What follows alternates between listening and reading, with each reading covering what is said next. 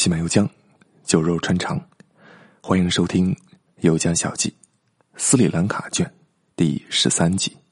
我是麦有志。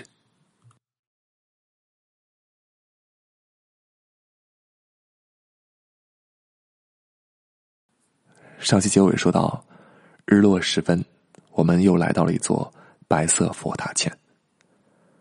这座佛塔音译过来名字是鲁范维利萨亚。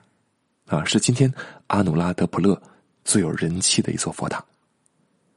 我们到的时候已经比较晚了，天边已经只剩下晚霞余晖了，一片粉红，和佛塔的高大洁白互相映衬，显得既瑰丽苍茫又庄严幽穆。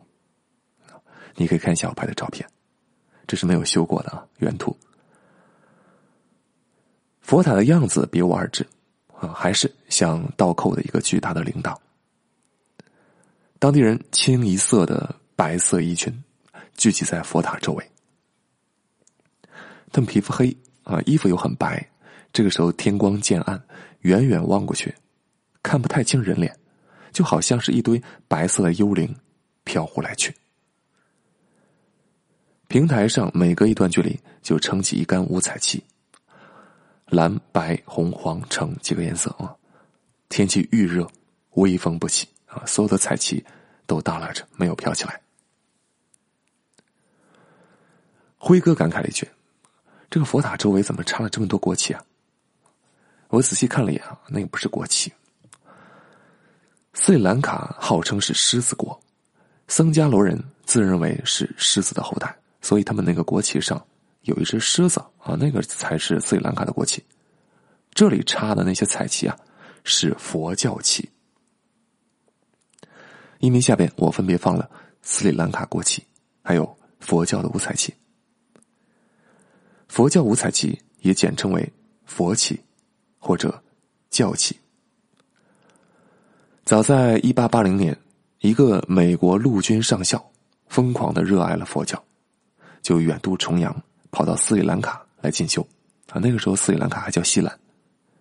他深深的感受到佛教缺少了一个标志物，所以就设计了这么一个旗帜来代表佛教。设计出来之后，斯里兰卡当然是最先使用的。等到了一九五零年，佛教徒们在斯里兰卡创立了一个世界佛教徒联谊会，啊，你可以把它看作是一个佛教徒代表大会。各国佛教代表们还觉得这个五彩旗不错啊，就在第三次开会的时候通过正式决议，把这个旗定为了世界佛教徒联谊会的会旗。此后呢，因为这个联谊会影响力比较大，这个会旗就走向了世界，成为了佛教共同认可的一个标志物。如果你留意，现在到各国的寺庙里参观啊，尤其是东南亚、南亚这些国家。在寺院中，经常能够见到佛教这个五彩旗，尤其是再加上当地举办什么法会之类的啊，这个旗出现的频率就更高了。那么，为什么要把佛教旗设计成这个样子呢？据说啊，释迦牟尼证悟的时候，圣体绽放出六种光芒啊，这个当然是怪力乱神了。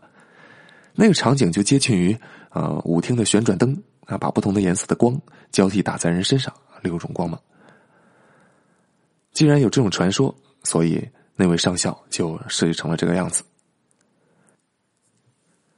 在佛旗上纵向切割啊，等分为六个长条色带，分别是蓝、白、红、黄、橙混合色，六个色带。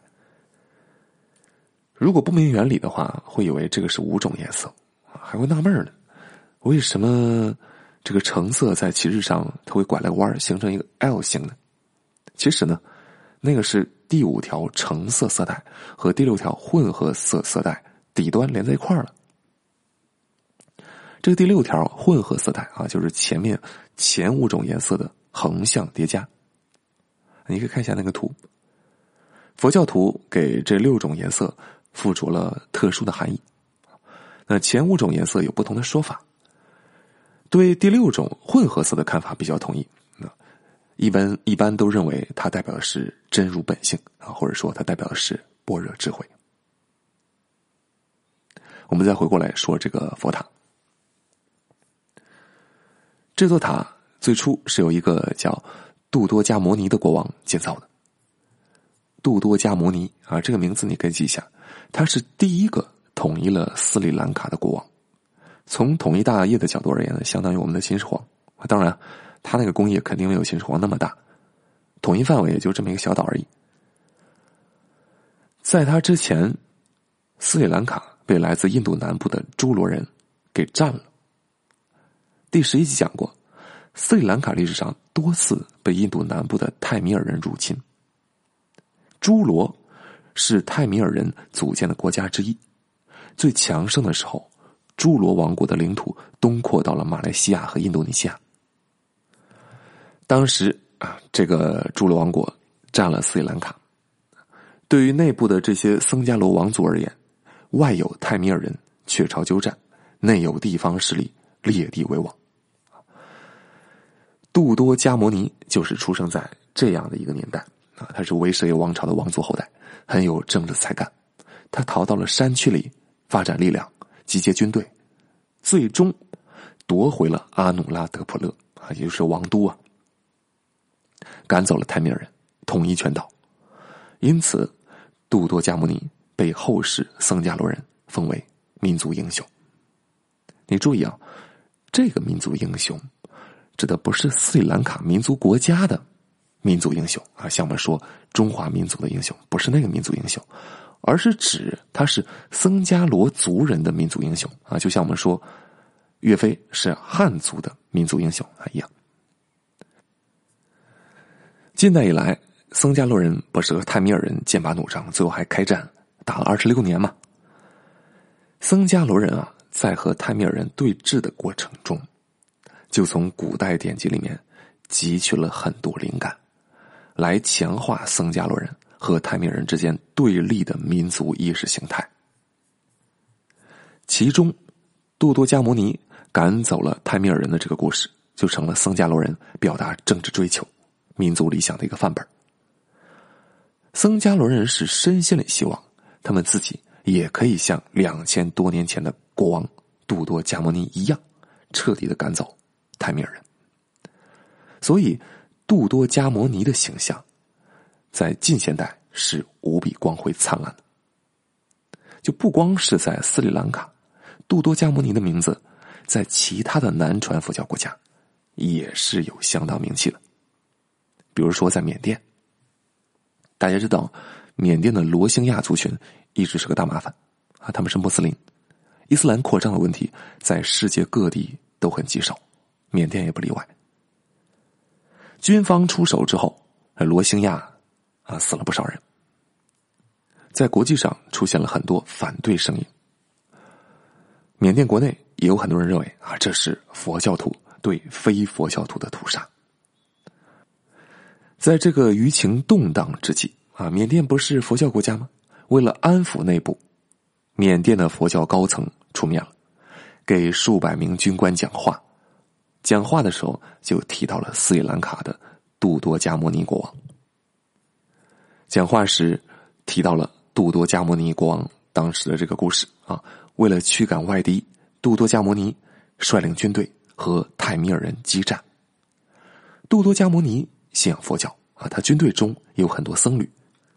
泰米尔人当然信仰是印度教啊，具体来讲是湿婆派。杜多加摩尼的军队杀死了很多泰米尔人。那这个故事在形式上就表现为佛教徒屠杀非佛教徒。都多迦摩尼很痛苦啊，毕竟佛家还是讲求行善嘛，怎么能杀这么多人呢？旁边就僧侣劝慰他：“哦，我敬爱的陛下，这只是微小的罪过。即使你杀了数百万人，其中真正的人类。”也就只有一个半而已。意思是啊，那些都不算人，只要是为了保护佛教，那么即便手染鲜血，也不算是罪过。啊，缅甸的佛教高层来了这么一番话，那不就是啊，想让这些军队的军官们心安吗？啊，这个又扯得远了，我们再拉回来。话说，国王杜多加摩尼夺回了阿努拉德普勒之后，佛教复兴，他本人下令建造了一座巨大的佛塔。因为佛塔的工程量实在太大了，他去世的时候，佛塔没有完成，他儿子继位之后继续建，完工时塔高一百一十米，后来多次损毁，又多次重建。最后一次重建完成的，就是咱们眼前的这座鲁范维利萨亚佛塔。现在的高度只有五十五米了，是原来的一半。照例，我们脱了鞋，绕着佛塔走了一圈沿途看到当地人三三两两的聚在一起礼佛，有的盘腿坐着，双目微合，或者是仰头看塔，两手合十。有的呢，双膝跪倒，以头触地，甚至是用额头触碰佛塔的外壁。还有老人坐在轮椅上，啊，应该是家人把他推过来的，也是双手合十，口中念念有词。众多的白色身影中，偶尔能够见到一抹橙黄色，那是斯里兰卡这边的僧人。普通人礼佛的时候都是穿素白色的衣着啊，只有出家僧人才穿橙黄色的僧衣。那个僧人坐在椅子上，周围围拢了一堆当地人，席地而坐，有的盘腿有的侧坐，仰着头听他讲话。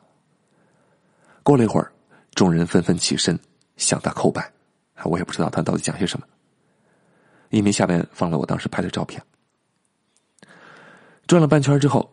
又看到好几个孤身前来的当地人，大老远的坐在角落里，旁边放着自己的行李包，其中有一个人穿着西装裤、白衬衫、皮鞋，戴着金丝边眼镜，这明显是大城市里下班之后匆匆赶过来的。啊，这个时候也是盘腿坐着，双手合十，仰头看塔。夜色四合，白塔旁边的灯光亮起来了。那些坐在原地的人们纷纷起身，捧着鲜花，或者是双手合十，顺时针绕着塔走啊，形成了一个浩荡的环流。这个时候，台阶入口处一阵扰攘，还有人敲起了鼓，奏起了乐。一群人簇拥着一块金黄色的长布还，有点像袈裟啊，走上了台阶。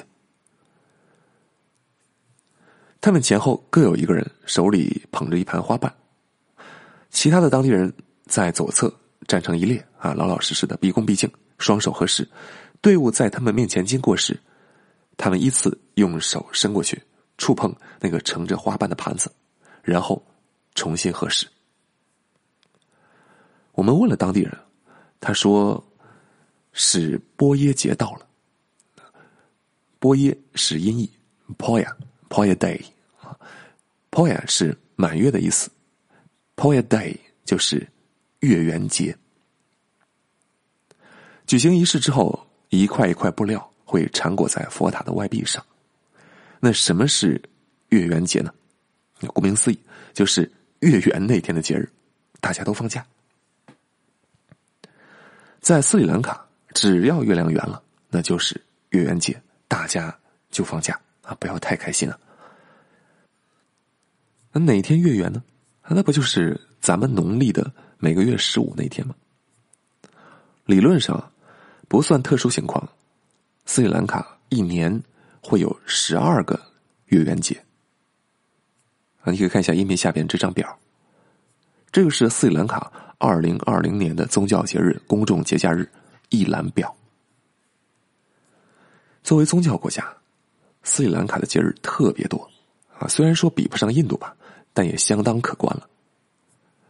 从表中你可以看到，斯里兰卡的假日至少体现出了四种宗教的存在，其中撒红节、九叶节、排灯节、湿婆节、黑天诞辰节等等，啊，这个都是印度教的节日。咱们在《北京行记》里啊也讲过九月节、排灯节什么的啊。复活节、耶稣受难日、圣诞节，那个是基督教节日。穆罕默德诞辰古尔邦节，那是伊斯兰教节日。至于以月圆节为代表的这个节日，则彰显了佛教的存在。一个月一次，啊，它加起来就比其他的宗教要多了。你可以看到啊，这个表，一年的十二个月圆节都有各自的名字，叫法不一样。他们分别纪念佛教历史上不同的重大历史事件。咱们挨个说一下。一月份的月圆节，用来纪念释迦牟尼证悟之后第一次到访斯里兰卡，啊，这个是斯里兰卡的史书《大史》里边记载的传说。据说佛陀飞到了树林上方，向岛上的部族预言啊，说将来岛上将会佛法昌盛，预言了斯里兰卡与佛法之间的不解之缘。二月份的月圆节。主要纪念两件事，啊，一个是纪念佛陀收了舍利弗和目犍连为弟子，北京行记讲过他俩的故事啊。舍利弗号称智慧帝，目犍连号称神通帝。二是纪念佛陀去世之后，王舍城外进行的第一次佛法结集。有关第一次佛法结集的故事啊，你可以回顾一下《北京行记》的第八十三、八十四集。三月份的月圆节，纪念。佛陀证悟之后，第一次返回他家乡迦毗罗卫，啊，迦毗罗卫是佛陀的母国啊，他原来就是迦毗罗卫的太子嘛。四月份的月圆节，纪念的是佛陀第二次前往斯里兰卡，调解了两个头人之间的战争啊，这两个头人之间还是叔侄关系。五月份的月圆节比较特别。他和接下来那一天连着这两天都放假，被单独称为卫赛节。他庆祝的是释迦牟尼一生的三件大事：出生、证悟、涅槃。他听到这你就知道，这个卫赛节肯定很隆重。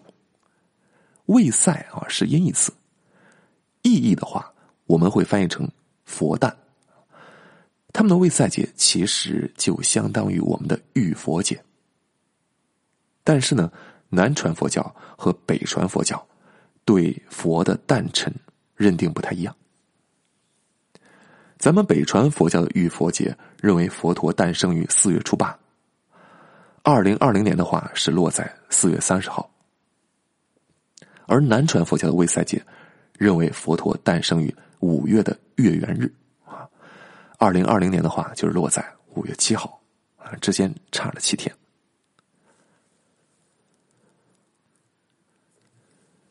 六月份的月圆节，是纪念阿育王的儿子摩神陀第一次把佛法传入斯里兰卡。啊，摩神陀这个名字我们还会提很多次，啊，以前也讲过。啊，有的人也会把它念成摩西陀，这个到底它的翻译音怎么读，我也没见到什么标准答案。我暂时还是念摩神陀。然后到七月，七月份的月圆节也很特别。它是纪念佛陀证悟之后的第一次公开讲法，佛教称之为初转法轮，同时也是纪念佛陀牙齿舍利抵达斯里兰卡。佛陀牙齿舍利简称为佛牙，有一颗佛牙现在就收藏在斯里兰卡康提的佛牙寺，中国也有佛牙收藏在北京那个八大处，被斯里兰卡。奉为国宝。七月份的这个月圆节，康提会举行盛大的纪念活动，啊，那个大概就是斯里兰卡最隆重的节日了。所以呢，这一天也被称为佛牙节。实际上，佛牙节早在七月的月圆节之前很早就开始准备了，前前后后可能要折腾上十几天，在月圆节这天达到高潮。啊，具体情况我们到了康提。逛佛牙寺的时候，再补充。八月份的月圆节，纪念的是佛陀去世之后，僧团第一次结下安居。啊，《北京行记》第七十二、七十三集介绍过结下安居，就是出家人夏天雨季时不外出，猫起来修行。佛陀在世的时候就这么做的。这种做法和印度的天气有关系，雨季嘛，道路泥泞，行动不便，也比较难化缘到食物，干脆就窝起来，啊，结下安居也叫修下。后来呢，佛教弟子们给修下赋予了一些额外的宗教含义，说是这个雨季啊，生命繁殖啊，外出的话容易踩死那些小小的生灵，所谓扫地不伤蝼蚁命。爱惜飞蛾杀照灯，所以出家人要禁足。实情并非这样如果佛陀有现在的基础设施条件，有高铁可以坐，他夏天也会跑到一千公里之外去讲课的。九月份的月圆节，纪念佛陀成立了第一个比丘尼僧团。啊，比丘是和尚，比丘尼是尼姑。之前啊，女性是不能出家的。那从这个时候开始，女性也能出家了。十月份的月圆节纪念的是佛陀证悟之后上任力天给他的母亲讲法，前后讲了三个月，度化了母亲之后，又回到人间。这一段故事啊，我们在《北音行记》里边也讲过，应该是在第七十二集，这个都属于传说了。十一月份的月圆节。纪念的是佛陀传命自己座下的六十位弟子外出传教的事情。十二月份的月圆节，纪念的是阿育王的女儿僧伽密多移植菩提伽耶的菩提树的树枝到斯里兰卡的那件事儿啊，这个我们前面也讲过了。那到这里为止啊，这前前后后就是十二个月斯里兰卡月圆节的大致情况。你能够看出来啊，这里边包含的信息量是很大的。月圆节虽然来自佛教，但是它是斯里兰卡的全国性假日啊，不光只有佛教徒休假，都休。大部分公众机构、娱乐场所、商店什么的都要关门歇业，只有一些大超市还开门。月圆节呢，也禁止出售肉类，餐馆里。啊，也禁止出售酒精饮料，如果违反了，被查到是要罚款的。我到斯里兰卡期间，就遇到了眼前这一次月圆节啊，还是碰巧啊，毕竟我也没有待上一个月，也就碰到这一次。如果有机会的话，到斯里兰卡，我还是建议应该选五月份的那个月圆节啊，刚好是卫赛节，或者是七月份的那个月圆节，刚好是佛牙节，这两个时段到斯里兰卡。肯定是另有一番风情。大概七点多吧，我们俩骑车离开啊，热闹也看够了。先是把自行车还回去了，然后在路边叫了一辆出租车，返回酒店。出租车要价三百卢比，我给讲到了二百卢比。今天先说到这儿啊，明天我们将前往西吉里耶，去看看南亚版的。古代空中花园啊，具体来讲，其实是空中宫殿，狮子岩。明晚同一时间再见，晚安。